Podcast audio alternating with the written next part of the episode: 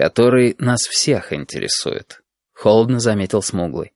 Женщина оскалилась, и этот оскал страшновато контрастировал с мягкими чертами домохозяйки. Добрый доктор использовал калечащие методы. Как ни в чем не бывало, продолжал Смуглый. Мы надеемся найти другой путь. Женщина хмыкнула, всем своим видом обличая собеседника во лжи. «Одно могу сказать с уверенностью». На лице Смуглого не дрогнул ни один мускул.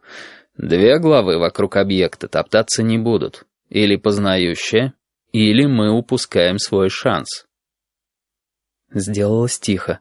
Человек с эмблемой рабочей головы наконец-то уселся в кресло и облегченно откинулся на спинку, как будто дальнейшее его не касалось. «Эм, «Тодин», — медленно, будто раздумывая, спросил Бородач, «вы действительно можете получить тот результат?» «Почти наверняка», — пробормотал зеленоглазый, глядя на светящийся экран. «Вы понимаете, что это значит?» «Понимаю лучше вас», Глубокий голос Смуглу прозвучал неожиданно резко. «Прекрасно понимаю, что... Но если мы спрячем голову в песок, мы проиграем почти наверняка. Метод доброго доктора всплывет рано или поздно, а так мы могли бы, грубо говоря, найти противоядие, исследовать механизм. Донор появляется раз в сто лет. Такой донор, такая возможность, а вы... Какой темперамент. Женщина криво усмехнулась. «Понимаю, почему ваши пациенты без ума от вас, Стодин. А пациентки в особенности».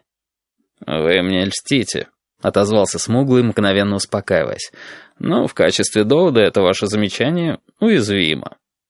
«Мы не можем обеспечить герметичность информации». Женщина плотно сжала губы, сразу же потеряв сходство с домохозяйкой. «Охраняющая категорически против».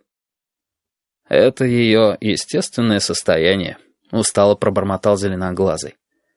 «Не надо, Тодин», — раздраженно уронил бородач. «Все нервничают. Ваш проект действительно может быть связан с разрушением личности донора?»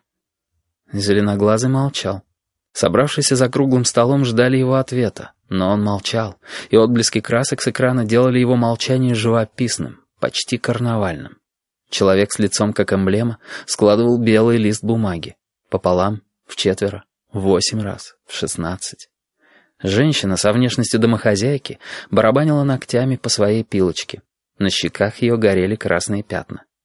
Бледный молодой человек за плечом зеленоглазого нервно сопел.